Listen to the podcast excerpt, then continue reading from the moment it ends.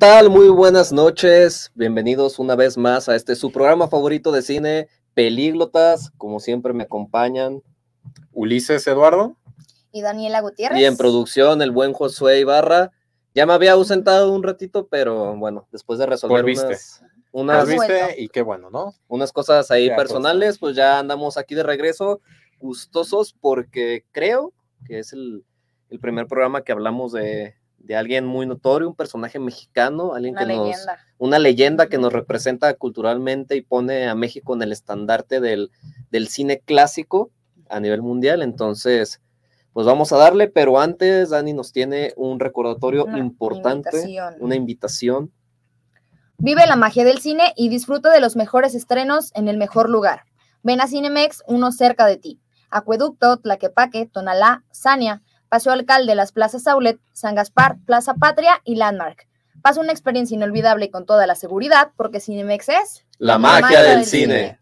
Así que ya saben a dónde se pueden ir a ver todos estos estrenos, que se vienen muchísimos y muy interesantes, que van a Ya. impactar muchísimo. Que ya esta Que segunda están- mitad del Ajá. año está llena de puras películas que prometen muchísimo. Muchísimo. Oh, no, no, ya. Ya, Sobre todo con la publicidad que hay, ¿no? Sí, vamos, sí. Sí. vamos a comprar nuestra camisa de Yo sobreviví al Barbieheimer 2023. Barbieheimer. Claro, claro que sí. Vamos a. Para los que no saben, expliquen qué, pues, qué es eso. Exactamente. Bueno, que ya ahorita todas las redes sociales están plagadas de, de todo tipo de memes y videos de comparación, la rivalidad o al menos competencia que existe, eh, que existirá a partir del Ujú. 21 de julio de este año, porque se estrenarán el mismo día Barbie de Greta Gerwig El y live action. Oppenheimer de Christopher Nolan. Dos titanes actuales de la industria del cine estrenan sus películas el mismo día y yo la verdad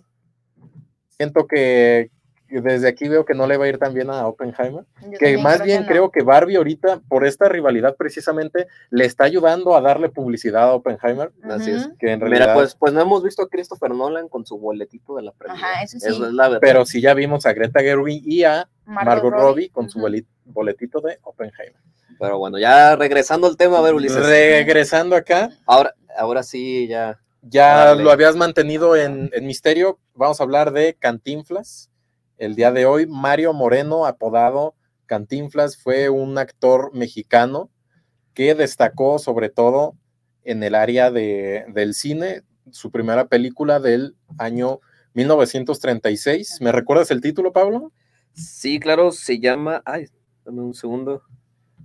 Pero bueno, es, que, es que traemos ajá. muchos nombres. El día de Muchos datos traemos. muchas- muchas- Mucha eh, este, No te engañes, corazón. No te engañes, corazón, del 36, primera película, primera aparición de Cantinflas en la pantalla grande, pero recordar también que tuvo sus inicios en el mundo del espectáculo, por así decirlo, eh, en un circo. Precisamente era Así un es. malabarista ahí, pero evidentemente luego dio el salto acá al séptimo arte y le fue de maravilla, ¿no? Porque hizo una identidad y es lo que más se destaca de Cantinflas sobre todo, una identidad, que muchas personas a lo mejor pueden no estar conformes con sus películas porque aunque actúa de, con diferentes personajes, en diferentes contextos, en diferentes ciudades, siempre mantiene...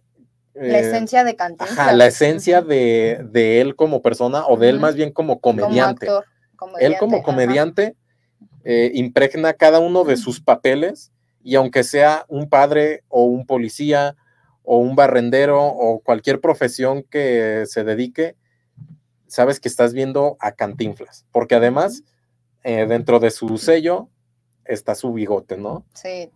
El Así bigotito es. característico. Un bigote. Chocomil. A las El de. Chocomil. El bigote de chocomilero. Ajá. Así es. Que igual todos sus personajes mantienen esa misma imagen de el mismo bigotito. Y, y es algo que a mí en lo personal sí me gusta de decir, ahí está y es un sello característico de él, ¿no? Es su imagen, es su... Es lo que él transmite siempre en sus películas. Así es. Así es, Ulises. Bueno, recordando que es nacido el 12 de agosto de un 1911, es decir, que este primer filme lo lanzó a sus 25 años de edad.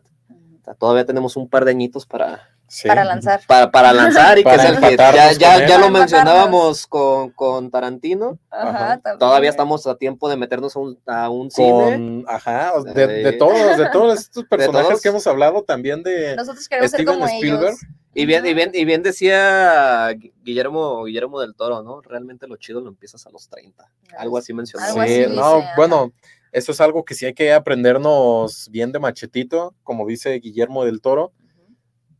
No, no vas tarde, o sea, No, no, vas tarde, ya va- Ajá. vas, vas en tiempo. Nunca no te sientes que- más ajá. acabado que a tus 20. Que a tus tus 20, 20. Y ahorita aquí los tres que usted está viendo en pantalla estamos en nuestra, En nuestros 20 nuestra plena 20s. flor de la juventud, acabados. Ey, Y yo acabados. pero tenemos tiempo, ¿no? Así es, tenemos tiempo. Y, y justamente es, es muy importante mencionar que, que él dio el salto, encontró el amor pues en el arte, ¿no? En el público. Mencionabas que fue, hacía ac- actos circenses y posteriormente migró antes, bueno, en la, en la descripción que yo encontré decía, ah, migró al mundo de la comedia, pero pues hacía stand por lo que hoy se, con- se Sí. conoce como Ujú, stand Eres pero Era stand, era pero antes de que se El estableciera- pionero del El stand-up pionero. en México. el pionero del stand-up en Ojo. México. Y bueno, ahí pues vio que tenía la chispa de hacer reír a la persona y dijo, ¿por qué no? Vámonos a, a hacer una producción de comedia. Y es que no sé, Cantinflas, o bueno, ahorita entramos en detalles. Ustedes, cuando piensan en este personaje, ¿qué es lo primero que se les viene a la mente? a mí me da risa. O sea, siento que pienso en cantiflas y es divertido, diversión. Ah, me voy a reír. Ajá, me voy a reír. Yo, yo pienso en los, en la gente, los compañeros en un salón de clases cuando exponen.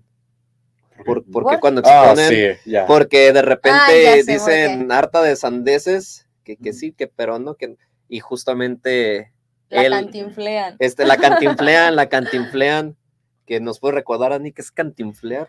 Hace unos minutos yo no sabía de dónde provenía Llegaste este a una verbo. deducción y- mágica. Acá Y se, dije, órale, no sabía de se dónde le abrió el tercer ojo Ani. Se expandió Ya tu sé. mente La completamente. palabra cantinflear viene por cantinflas porque su personaje siempre ha tenido ese sello característico de darle muchas vueltas a las cosas y no hablar con coherencia. Entonces, por eso, eso es lo que significa este término y viene de su nombre, cantinflear.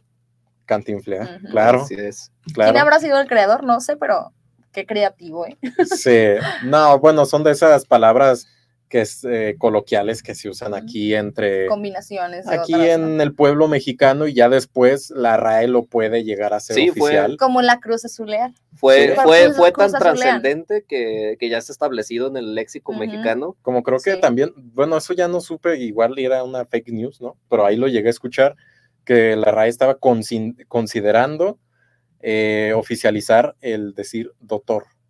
Doctor. Doctor. idea. En vez de doctor, Doctor. doctor. Ay, Cre- no. Creo que O estógamo. Ah, y luego que no donde- hagan eso. donde salen que, Por eso, que me pomé la tomilla. nah. no, por eso luego No, mucha gente ya le sí está no. restando importancia a lo que diga la RAE. Pero bueno, siguiendo otra vez con Cantinflas, lo que yo recuerdo es precisamente el cantinflear, su manera de hablar tan característica, porque me recuerda, no sé, a, a personas como de pueblo, ¿no? Personas humildes verdaderamente, que sí, muchas de sus películas y también él naciendo en la Ciudad de México, pero trae todos estos regionalismos y palabras que hacen sonar completamente como una persona de pueblo, ¿no?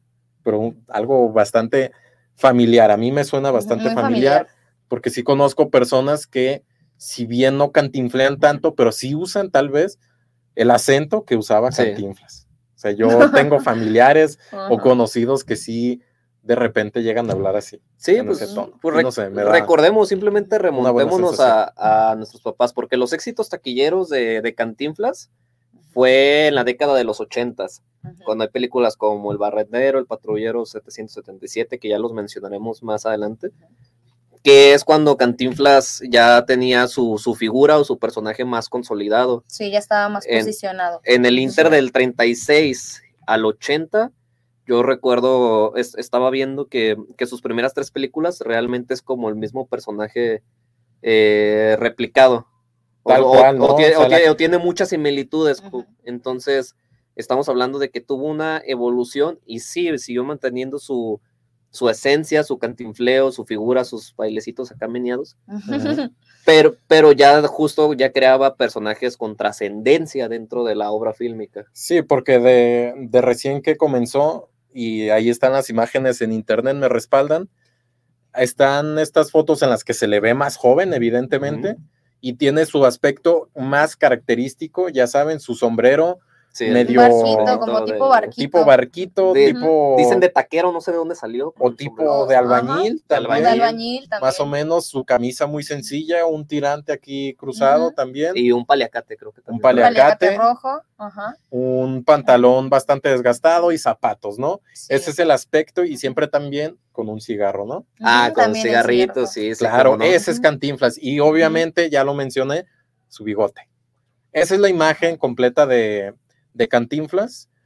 Y bueno, yo quiero retomar esto de cómo habla, ¿no? De, porque me recuerda, me trae muy buenos recuerdos de personas que yo estimo mucho, que pueden llegar a hablar parecido a Cantinflas, pero es que además todo de Cantinflas radica en su humor. Para Así mí es, es un humor claro. bastante inteligente Sí. porque de repente puede llegar a decir cosas que sí, no tienen mucho sentido, pero a la vez son inteligentes, no sé cómo explicarlo. Es, es que algo que caracteriza mucho a Cantinflas es que todo lo que decía, fuera con comedia o fuera cantinfleando, eh, lo tenía un porqué.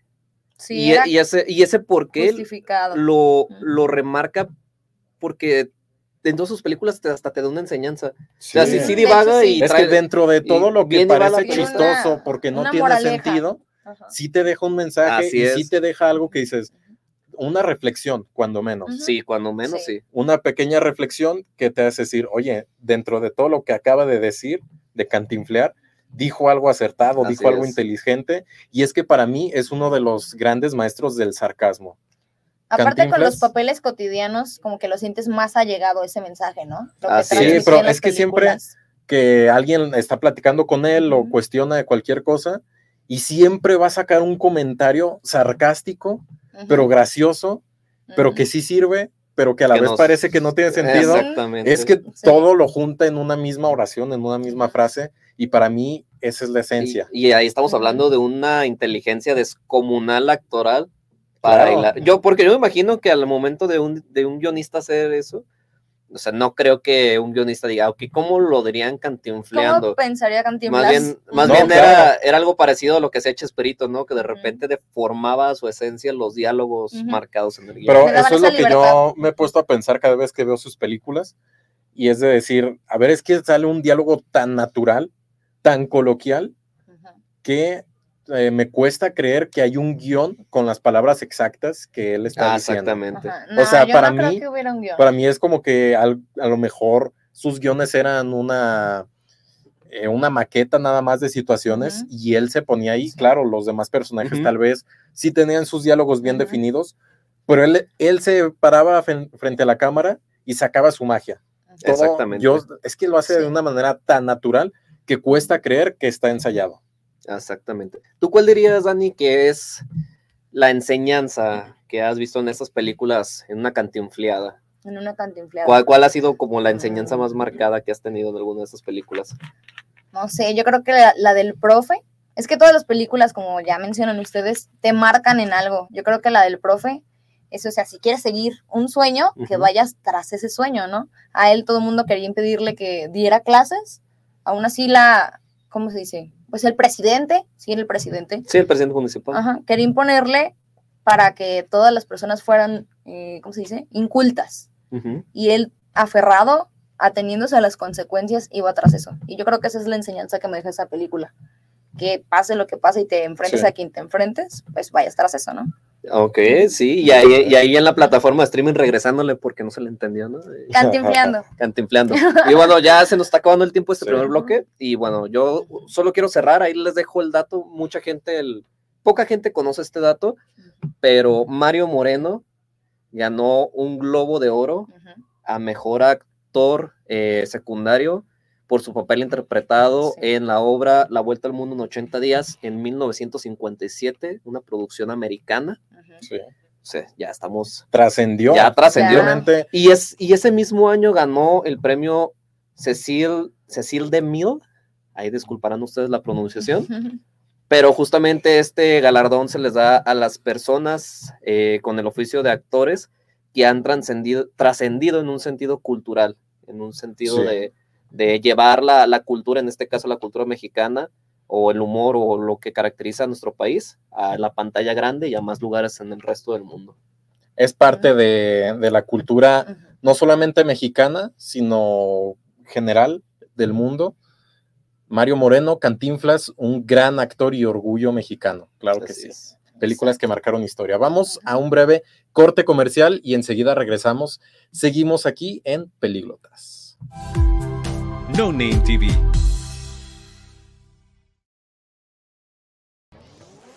¿Quieres probar algo nuevo y refrescante que te dé una experiencia de sabor única? Ya llegó Aqualife, las deliciosas aguas de frutas 100% naturales sin azúcar, con tres sabores increíbles para elegir, jamaica, limón con chía y fresa. Aqualife es 100% natural, sin aditivos ni conservadores. Puedes disfrutar de una bebida saludable y deliciosa para toda la familia. No esperes más. Haz tus pedidos al 33 13 10 60 80 y síguenos en nuestras redes sociales. Aqualight, el agua que cuida tu salud. Irma de Zúñiga, siempre a la vanguardia, con sus cursos virtuales de automaquillaje y maquillaje profesional, completamente en línea. Puedes estudiar desde la comodidad de tu hogar con la misma calidad que desde hace 25 años nos avala. Pide ya informes al WhatsApp 33 34 40 0996. Irma de Zúñiga, la experiencia hace la diferencia. Lions Casino te invita a su restaurante One, a su tradicional buffet de desayunos, comidas o cenas, el mejor de Guadalajara. Visítanos todos los días en Avenida México 3194, Colonia Monraz. Permiso Segov, BGA JSS CEV FP 012006. El juego con apuestas está prohibido para menores de edad. Juega responsablemente. Con MovieCard de Cinemex, comprar en línea es facilísimo. Úsala para comprar lo que quieras en cinemex.com, en nuestra app o en tu Cinemex favorito. Compártela, regálala o úsala. No necesitas tarjeta de crédito o débito. Adquiérenla en el centro de atención al invitado. Cinemex, la magia del cine. No Name TV. Regresamos, están viendo pelíglotas hablando de una leyenda mexicana. Vamos a comenzar con la primera película que es El Profe, película estrenada en 1971, pues ya muy conocida por todo el público, eh, en may- mayormente por personas adultas, ya de nuestros papás para atrás. Yo creo que las generaciones de ahorita ni idea de, de quién sea Cantinflas, ¿no? Y un poquito de nosotros. No creo. A ver, Bueno, aquellos, atrás, que creo. vean televisión pública, Nah, yo no creo que alguien Conocen, me- menor que nosotros lo evidentemente. conozca. Ahora sí, como dicen, ¿tendrán que vivir abajo de una piedra?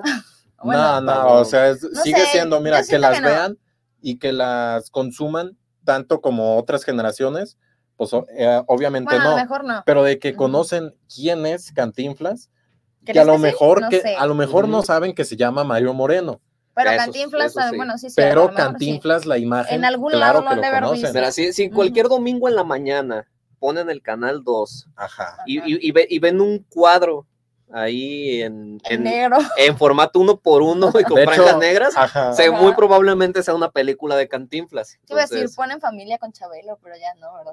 No, ¿qué pasó? no, no. Ya 2015, no. Dani. Yo no, ya no. 2023 estamos.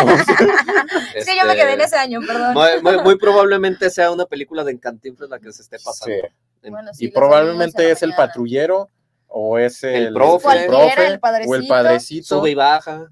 Claro, es, ponen más que nada esta segunda etapa de la carrera de Cantinflas, que son películas ya a color. Y más porque- conocidas. Sí, porque también hizo pues muchísimas películas en blanco y negro, que también tienen muchas conocidas de, ese, de, de esa primera etapa, pero más populares, las que fueron Las a que color. ahorita. Exactamente. Estamos bueno, hablando de El el- Profe, El, profe, el profe. Qué bonita película. 1971. es esta, la verdad. Decía Dani que la enseñanza que Ujú, te dejan sus películas es de, de alcanzar tus sueños, ¿no? Yo aquí lo que veo en el personaje de Cantinflas, que recuérdenme cómo se llama, Sócrates. ¿verdad? Sócrates. Sócrates eh, tiene la pasión de enseñar completamente y está, entrega su vida a esta pasión que es enseñar y enseñar a los niños y educar, ¿no? Ser profesor es algo que disfruta y es algo que, que yo quiero destacar. Y en lo general, hablando de todas sus películas de Cantinflas, creo que se le ve siempre como una persona optimista y feliz. No Sí. importa qué profesión esté ejerciendo, Qué no oficio. importa qué situación esté viviendo, siempre está sonriendo y siempre te va a sacar un comentario gracioso de eso. Aún incluso en su desgracia puede, puede reírse, puede decir algo que te haga reír a carcajadas, pero esa es la esencia. Él, para mí, es una de las personas, bueno, el personaje como tal, es una de las personas más felices del mundo, porque donde lo pongas, está sonriendo y se divierte y se ve que se la pasa bien, sea, ya él- sea de patrullero, ya sea de barrendero, ya sea de doctor, de padre, siempre Lo que sea. disfruta lo que está haciendo. Él, él ve el vaso, ¿cómo dicen? Medio vacío. No, él ve el vaso ¿Eh? medio lleno, Él ve el vaso ¿Y yo, medio eh? lleno. eh, medio lleno, claro. Y Esa es su, eh, su visión, es que es este dilema, ¿no? Pones un vaso que está servido a la mitad de agua, ¿lo ves medio, medio vacío o medio, O medio lleno? lleno, ya es cuestión de la perspectiva. de cada órale, bueno, sí. Y eso ya te hace entender si eres eh, negativo o eres positivo. Sí. Y aquí en el profesor, fíjate que a mí me llama mucho la atención que, que justo lo mencionábamos un poquito antes de, de empezar. A Mario Moreno siempre lo eh, caracterizó en su carrera que tomaba oficios o profesiones Que tenían un impacto social que muchas veces la, la gente pues no, no como que lo tiene muy presente dentro de su cotidianidad. En este caso, el, el labor de, un profesor. Bueno, el profesor siempre se, se ha entendido que es esta figura y justamente él lo, lo realza. A mí me quedó muy marcado de esta película una, una escena donde está comiendo y, y le dice, ay, se me fue el nombre, es que son un montón de nombres los que tengo en la, ¿Quién la- cabeza. Nosara, Nosara es la del Hortensia. padrecito. Hortensia. Hortensia. Hortensia. Hor- Hortensia le, le justamente le saca el tema de que, oiga, este, es que estos chamacos tienen que aprender, tienen que educarse, cómo, cómo va a estar el, el rollo, ¿no? Y él, y él le hace el comentario de que en la educación fundamental de cualquier ser humano está, tiene, tiene dos escuelas, la escuela de la casa y la escuela, pues, como, como parte educativa. Y yo, la escuela. Vaya la redundancia, ¿no? La escuela. de escuela. Y la, claro. escuela, y la escuela de escuela. escuela. Así es. Y, y le dice, y él hace la analogía de que estas dos eh, en conjunto forman un puente y que entonces se tiene que ser estable y tener un buen aprendizaje en una para dar Sí. sustento a la otra. Sí, recuerdo eso. Entonces, si todos se quedan de que, "Ah, sí". Que si una de las dos no está bien, Pero la otra va es a que fallar, ¿no? otra Algo va a así.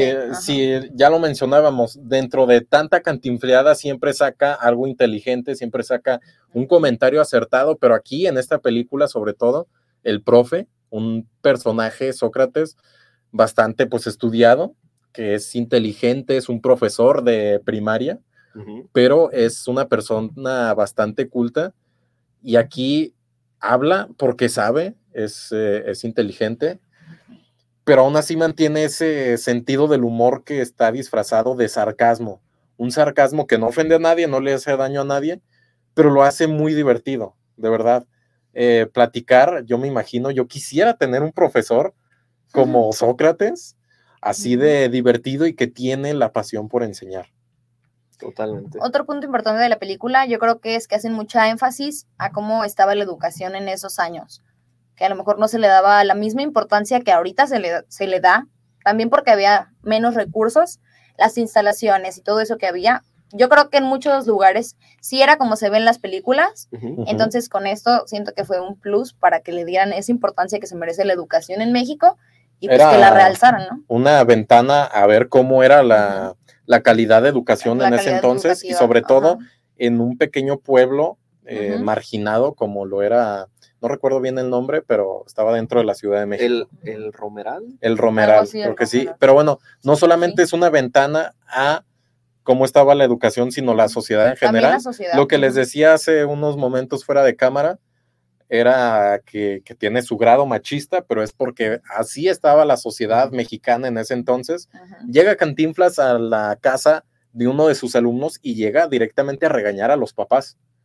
Y, y le dice a la señora, usted como mujer tiene la obligación de mandar a su hijo a la escuela. El esposo, el hombre no tiene que mandar al hijo, usted lo tiene que hacer.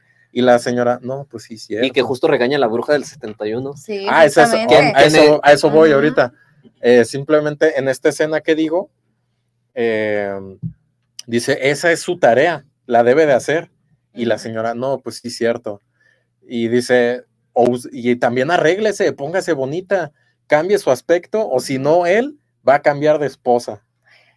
O sea, ¿Qué esperanzas que eso se haga ahorita, no? no, no, ¿Qué no. te van a regañando un cancelado. profesor? Que te dijeran eso a ti. Un, profe- no, no, ahorita, un profesor un que profesor. le diga a alguna de nuestras profesor, la verdad es que se ha visto No. disminuido eh, por la presión de los padres, tal vez, que quieren tener más control sobre sus hijos en Yo creo que ahorita ya es al revés, ¿no?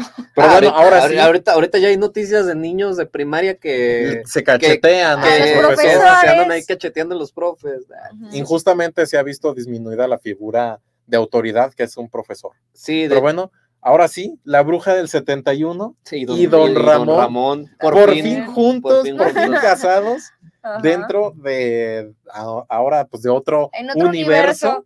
Es el multiverso El del cine mexicano. Ajá, pero acá ya, ¿no? O sea, se le cumplió a doña. Cleotilde, ya se le cumplió estar casada con don. Ramón y hasta tienen un hijito, ¿no?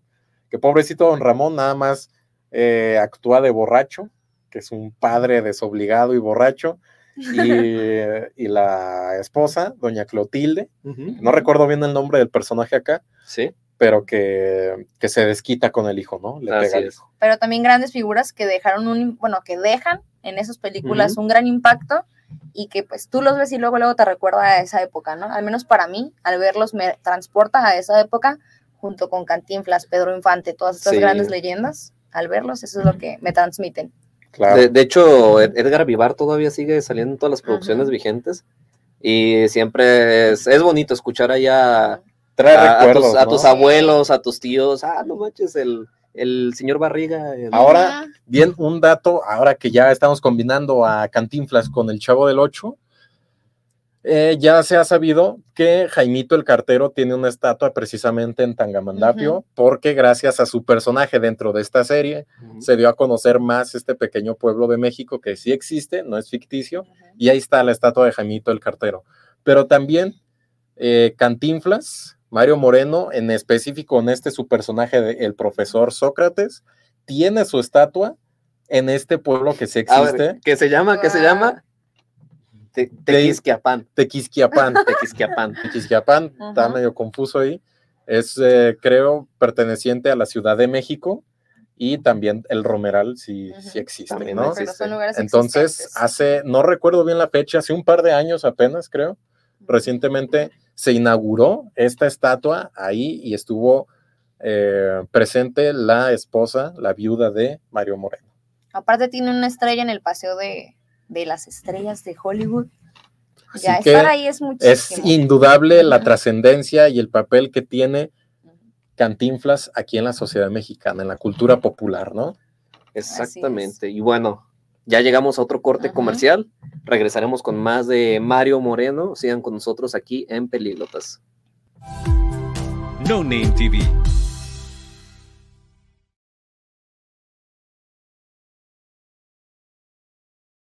Irma de Zúñiga, siempre a la vanguardia, con sus cursos virtuales de automaquillaje y maquillaje profesional, completamente en línea. Puedes estudiar desde la comodidad de tu hogar con la misma calidad que desde hace 25 años nos avala. Pide ya informes al WhatsApp 33 34 40 0996. Irma de Zúñiga, la experiencia hace la diferencia. ¿Estás buscando una manera de avanzar en tu carrera sin comprometer tu tiempo y presupuesto? El CMS Virtual tiene la solución para ti. CMS ofrece tres licenciaturas de vanguardia, todas diseñadas para equiparte con las habilidades y conocimientos que necesitas para sobresalir en tu campo. Llama al 33 22 82 82 62 para inscribirte hoy o visita nuestra página web en www.cmsvirtual.mx para obtener más información. Colegio Mundial Superior, la educación de calidad está a un clic de distancia. Con MovieCard de Cinemex, comprar en línea es facilísimo. Úsala para comprar lo que quieras en cinemex.com, en nuestra app o en tu Cinemex favorito. Compártela, regálala o úsala. No necesitas tarjeta de crédito o débito. Adquiérenla en el centro de atención al invitado. Cinemex, la magia del cine. No Name TV.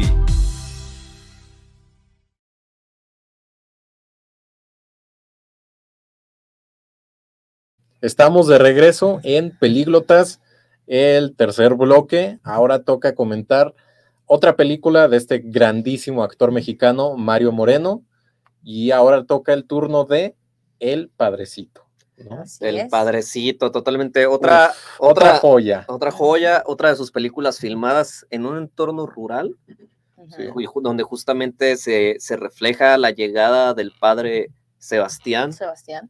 y bueno, a esta, a esta comunidad donde el sacerdote o el, pues sí, el sacerdote actual piensa que ya va a venir a, A sustituirlo. a, a sustituirlo, pero al final no, al final se quedan. ¿Y por qué se, se queda justamente este personaje? Porque bueno, nos encontramos que el pueblo, la comunidad, está en un entorno corrupto, Sí. un entorno que ya lo hemos visto reflejados en muchas películas de la historia del cine mexicano.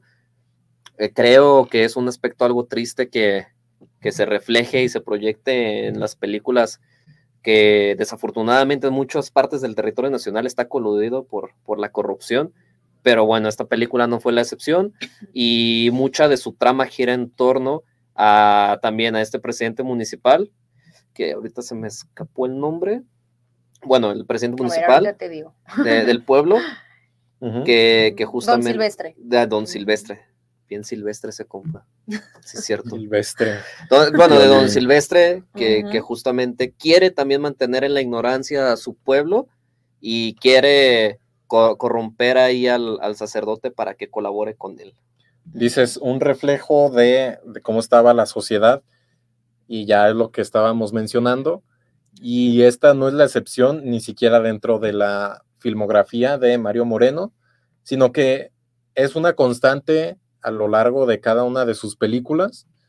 Siempre, además de tener el toque de comedia, hay una parte de crítica social porque muestra las partes más segregadas, marginadas y desatendidas de eh, la población mexicana, ¿no? Siempre son pueblos bastante humildes en los que se ven las carencias de las personas con casas bastante humildes, oficios y mal pagados también, con vidas bastante modestas, pero eso aquí viene, tanto como en el profe como aquí, Cantinflas viene a, a salvar el pueblo, ¿no?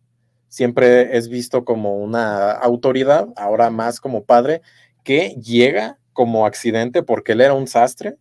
Al inicio de la película era un sastre, no se preparó para nada para ser un padre. Sin embargo, a- después de diferentes confusiones y malentendidos, se llegó, a, llegó aquí a este puesto de padre y dijo, no, pues ya estoy aquí, vamos a hacerlo, ¿no? Aunque no sepa, y eso es lo no que hace sepa. gracioso a la película, que él, aunque no es un experto, no, no se sabe bien la Biblia, por así decirlo, no sabe bien lo que conlleva ser un padre, él se está divirtiendo, lo que ya decía, la está pasando bien y que él siempre tiene una buena intención y está ayudando a los de Y a los que manteniendo lo la línea de respeto, ¿no? Con los que realmente son feligreses, realmente en, en ningún momento de la película, a pesar de que no es un eclesiástico preparado, siempre mantiene esa línea de respeto en- entre que su comedia y la trama de la película no... Y es No que ahí se línea. ve, ahí se ve el boom que tuvo, porque esta película igual es de las más exitosas de toda la carrera de Cantinflas. Y a pesar de tratarse de un tema religioso, dentro de un México eh, gobernado por la religión católica. No resultó ofensiva de ninguna manera, sino que se tomó para bien y a pesar de que podría llegar a verse como tal vez una burla, una sátira a lo que ocurre dentro de, de la religión, pues no fue así, se tomó de la mejor manera y se vio reflejada en la aceptación del público. Es el Luis Estrada de nuestros abuelitos. Claro. También es curioso ver cómo la gente antes confiaba mucho en los padres, ¿no? La religión para ellos era, pues era lo más importante y le confiaban todas sus cosas a un padre, que pues sí, eso es muy común en la religión, pero yo creo que todo el peso caía en ellos. No sé cómo lo ven ustedes. Sí, casi. Era muy común. Incluso eso. más que en profesionales de la salud mental. Que pues antes no había. No, y sobre todo con los estigmas que, que había. Pues siempre se recurría al padre por, por cualquier problema o situación adversa que era pasara. padre, ajá. Era decir, voy a hablar con el padre, a ver qué me Y él dice. sabrá qué solución darme. Y eso es lo chistoso de la película, ¿no? Sí, que aunque él no es padre, pues no está estudiado como padre porque pues sí llevan una educación, él le daba, les daba consejos a la gente de buena manera y la gente pues lo obedecía. Así es lo es. chistoso de esto.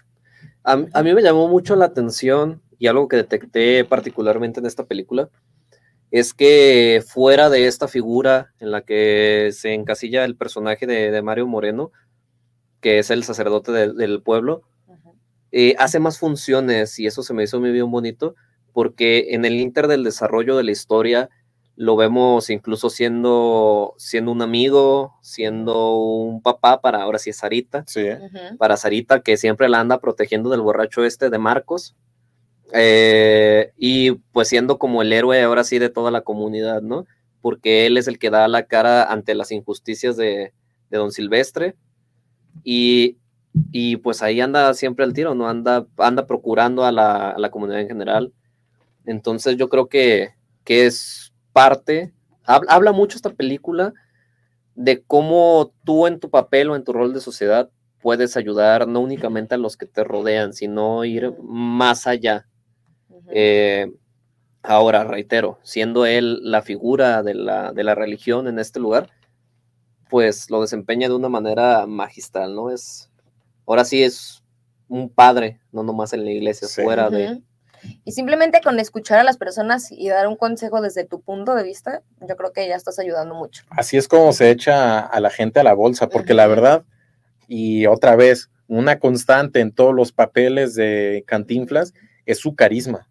La, la verdad es que tiene también una labia excelente, ¿eh? Demasiado. aunque a veces se agarra diciendo muchas cosas sin sentido y parece que habla demasiado, porque sí eso es lo que hace, habla demasiado, siempre encanta los oídos de las personas, porque tira una labia excelente, ¿eh? Que te hace siempre- creértela. Ajá, siempre, y sobre todo con las mujeres, obviamente, que no deja de ser coqueto, aunque sea un padre, siempre, siempre está ahí, tiene compañía, ¿no? Pero, ¿por qué? Porque sabe hablar y sabe convencer a las personas y sabe caer bien y ese carisma para mí es, es inigualable, ¿no? Es lo que más Sí. destaca siempre a cada uno de sus personajes, el carisma y sabe ganarse a las personas, que siempre va a haber eh, personas en contra de él en las historias, Ujú. porque tiene que haber conflicto en una película debe para de que sea interesante. Sí, sí. Siempre debe haber un antagonista y lo hay, pero son malas personas que están en, de su lado. que logra convencer porque primero pues todos están en su contra, pero ya al ver que es buena persona, que tiene algo bueno que decir, pues ya ahora sí atrapa a Hasta, la hasta su gente. casera lo quiere envenenar, me acuerdo, en algún punto de la cierto. película. Y, y bueno, de, es- de esta película, ¿cuál dirían que es su, su momento favorito? Yo, a mí, me- yo recuerdo mucho la escena en la que llega una pareja con su bebé a quererlo bautizar y que le pregunté, ¿cómo le van a poner el chamaco? Que es el primer cristiano que voy a bautizar. Y le dice, ah, pues como yo, Nepomuceno, ¿cómo Sí. más? Y que les echa todo este diálogo de que no, es que como Nepomuceno es un nombre, es un nombre bien feo. Yo, yo, conmigo no cuenten, yo no voy a bautizar. Yo no voy a bautizar Eh, un a bautizarlo, Nepomuceno. y menos si es el primero. Cámbienle, piénsenle otro nombre. Y ahí los tiene en, en la iglesia al lado de la pila ahí Pensando. pensando, Pensando. en cómo los, hasta que le agrada a uno. Y Sí, eso me recordó a, a otra escena que me gustó mucho de El Profe, que precisamente uno de los padres de familia de uno de sus alumnos ya se conocen y le pregunta, ¿usted cómo se llama? O sea, mi nombre es Espiridión Carcajo o algo Ay, así. Dice, no, eso no es nombre, eso es maldición. Desde ahí eh, siempre, bueno, y en el México antiguo, sí se llegaban a escuchar nombres así de peculiares. ¿A qué otro nombre recuerdan? Así que a lo mejor no en las películas de Cantinflas, pero que sí digan, está curioso ese nombre. Venancio, ahorita estamos hablando de ese nombre, Venancio, Venancio, Venancio. Dionisio. Dionisio. Ay, sin, ofender a alguien eh, que se llame así que nos esté viendo. Como es frígido o algo así, ¿no? No sé. No, pero hay- sí hay muchos nombres que ahorita los escuchas y dices, ay, jole. Pero ahorita también hay muchos nombres que escuchas y dices, ay, jole. O sea, Ah, ambas sí, épocas. Ah, jole, Pablo, por Ah. ejemplo, Ah, Uli- Ulises, Ulises. que lo, te lo escuchas y dices, ay, como que me Ah, suena el oído. ahí. Hago los apellidos, ¿no? Avalos. Avalos. Ibarra. Sin tilde ahí, pero está bien. Vol- Volvamos a las escenas favoritas de del padrecito. Ya ¿Tú, tú cuál mencionabas. dirías, Dani? que Yo es? creo que es cuando da la primera misa. Que él no sabe dar misa, entonces la cantinflea muchísimo. Y yo creo que ese es un momento icónico de la película. Es cuando está en el balcón, que se escucha un pajarito atrás, Creo que sí. Que, que hasta empieza a remedar al padre español, ¿no? Eh. Venid, hermanos. Y la gente primero, pues bien sacado de onda, y es como de, este no es padre. Pero pues al último termina siendo el padre del pueblo. Sí, a final de cuentas lo aceptan que si bien a lo mejor en un principio lo llegaron a poner en duda, Ajá. Decir, a ver, exacto. a ver, ya estamos acostumbrados a ver un padre hecho y derecho, que Y sabe lo que él hace y ahora llega este que está haciendo las cosas mal, las cosas como De quiere. otra manera, de una manera que no conocían, y pues, lo saca Pues, de onda. pues viene a romper el, el paradigma, ¿no? Porque se nos presenta desde un inicio que el padre que creía que se iba a retirar del pueblo, el padre Damián, sí, sí es Damián, ¿no? El padre. Damián le, le dice, pues él es un padre de la vieja escuela, él es de los que, de hecho ya hace mucho que no veo. De niño sí recuerdo haber visto padres que, que si bien no eran españoles, estudiaban allá en el viejo continente y regresaban con ese... Con el acento. con, con el acento. No, Ese tipo se de les padres que te olvida daban que coscorrones, frijoles ¿no? desde Eh, que- de esa daban escuela que daban coscorrones. coscorrones, jalones de orejas.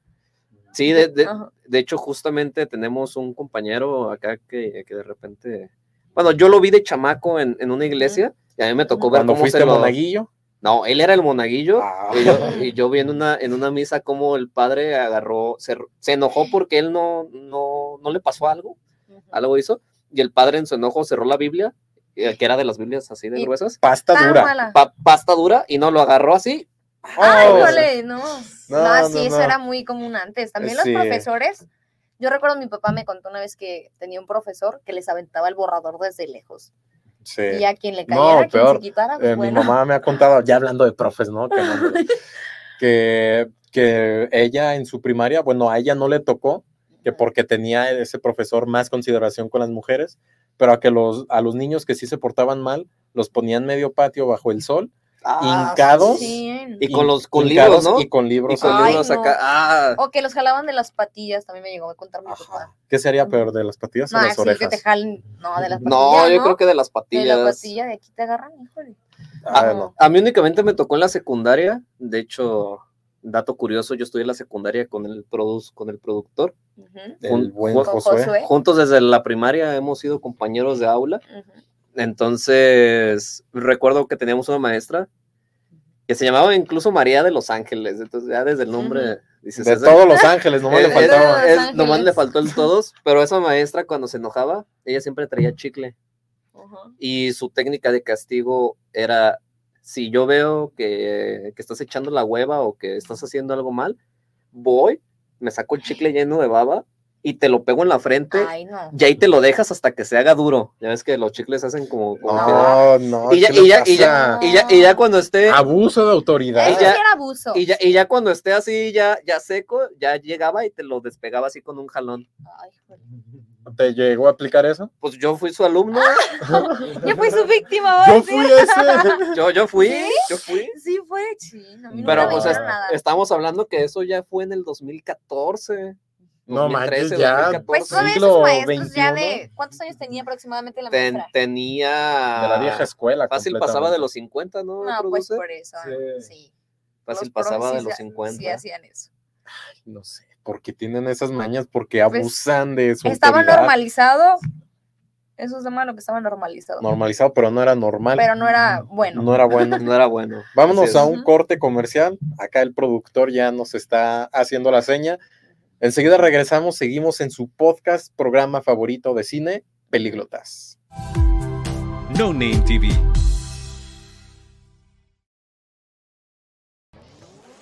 ¿Quieres probar algo nuevo y refrescante que te dé una experiencia de sabor única? Ya llegó Aqualife, las deliciosas aguas de frutas 100% naturales sin azúcar, con tres sabores increíbles para elegir, jamaica, limón con chía y fresa. Aqualife es 100% natural, sin aditivos ni conservadores. Puedes disfrutar de una bebida saludable y deliciosa para toda la familia. No esperes más. Haz tus pedidos al 33 13 10 60 80 y síguenos en nuestras redes sociales. Aqualight, el agua que cuida tu salud. Irma de Zúñiga, siempre a la vanguardia, con sus cursos virtuales de automaquillaje y maquillaje profesional, completamente en línea. Puedes estudiar desde la comodidad de tu hogar con la misma calidad que desde hace 25 años nos avala. Pide ya informes al WhatsApp 33 34 40 09 96. Irma de Zúñiga, la experiencia hace la diferencia. Lions Casino te invita a su restaurante One, a su tradicional buffet de desayunos, comidas o cenas, el mejor de Guadalajara. Visítanos todos los días en Avenida México 3194, Colonia Monraz. Permiso Segov, BGA JSS CEV FP 012006. El juego con apuestas está prohibido para menores de edad. Juega responsablemente. Con MovieCard de Cinemex, comprar en línea es facilísimo. Úsala para comprar lo que quieras en cinemex.com, en nuestra app o en tu Cinemex favorito. Compártela, regálala o úsala. No necesitas tarjeta de crédito o débito. Adquiérenla en el centro de atención al invitado. Cinemex, la magia del cine. No Name TV. Estamos de regreso en Pelíglotas. Lamentablemente es el último bloque, Sí, ¿verdad? porque así como Cantinflas se divierte y la pasa bien en cada uno de sus oficios, nosotros la estamos pasando bien acá, estamos cotorreando Así bien de es. gusto. Coméntenos desde ahorita cuál es su película favorita de Mario Moreno, alias Cantinflas, alguna que recuerden en específico y algún momento que, que tenga ahí marcado, ¿no? Yo sí, yo sí te puedo decir la, la mía, sí, de, A ver, de- de- échale. de ley. A ver. Échale. Para mí, de todas las grandes películas que tiene Cantinflas, mi favorita en lo personal es la de Sube y Baja. Ajá. particularmente la escena cuando empatiza con uno de los huéspedes del edificio y, y se ponen hasta las chanclas que con un vinito, que otra copita y que otra copita, y que luego en, en un arranque de, de querer sacar su ira, se agarran destrozando la casa. Ajá. No, Entonces, esa, esa, para mí, Sube y Baja es la mejor película que tiene Cantinflas. Ok. Ya luego tocará el turno de hablar de sube y baja, Pablo. De Sube y Baja, La exactamente. parte 2.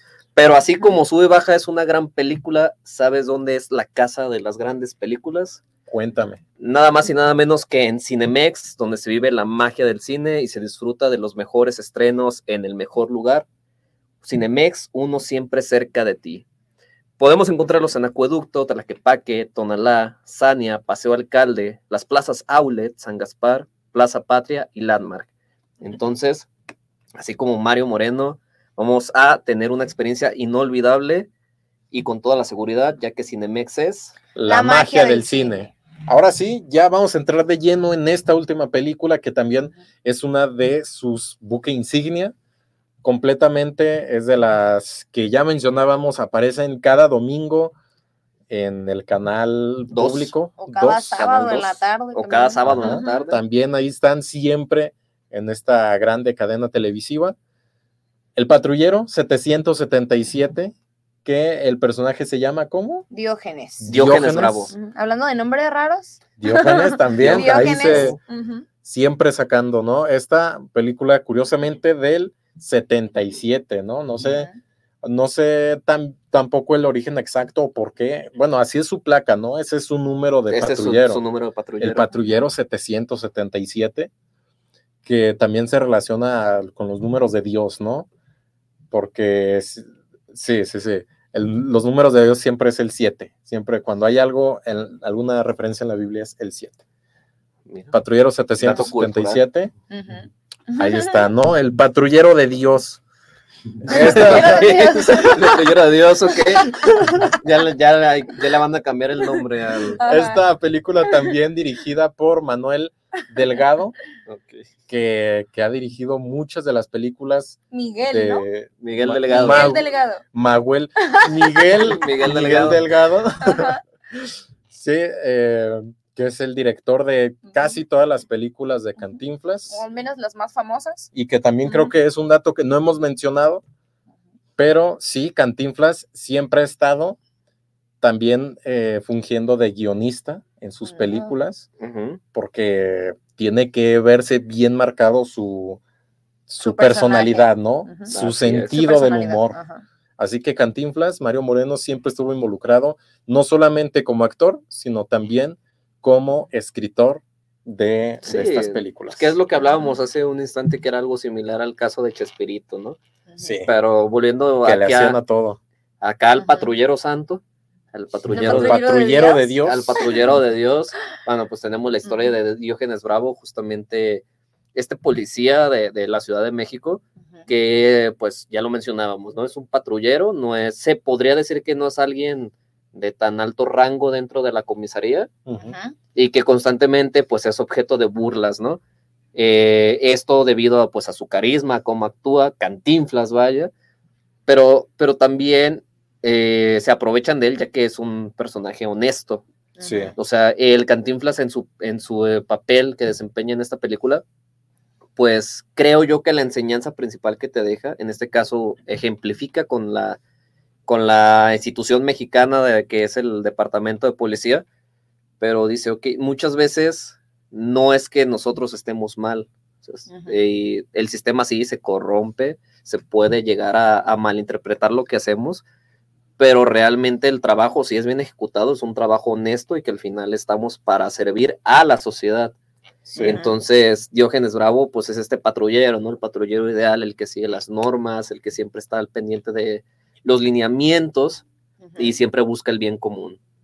Así es. Sí, es el protector de la ciudadanía, que vemos muchas escenas en las que se le llama porque a alguien se le perdió la billetera en una fiesta, hay ahí un conflicto y un ladrón, y siempre saca sus técnicas, ¿no? Para, para deducir que, digamos, no es el ser más brillante ni el mejor patrullero, el más entrenado, Pero el lo más hace de inteligente, corazón.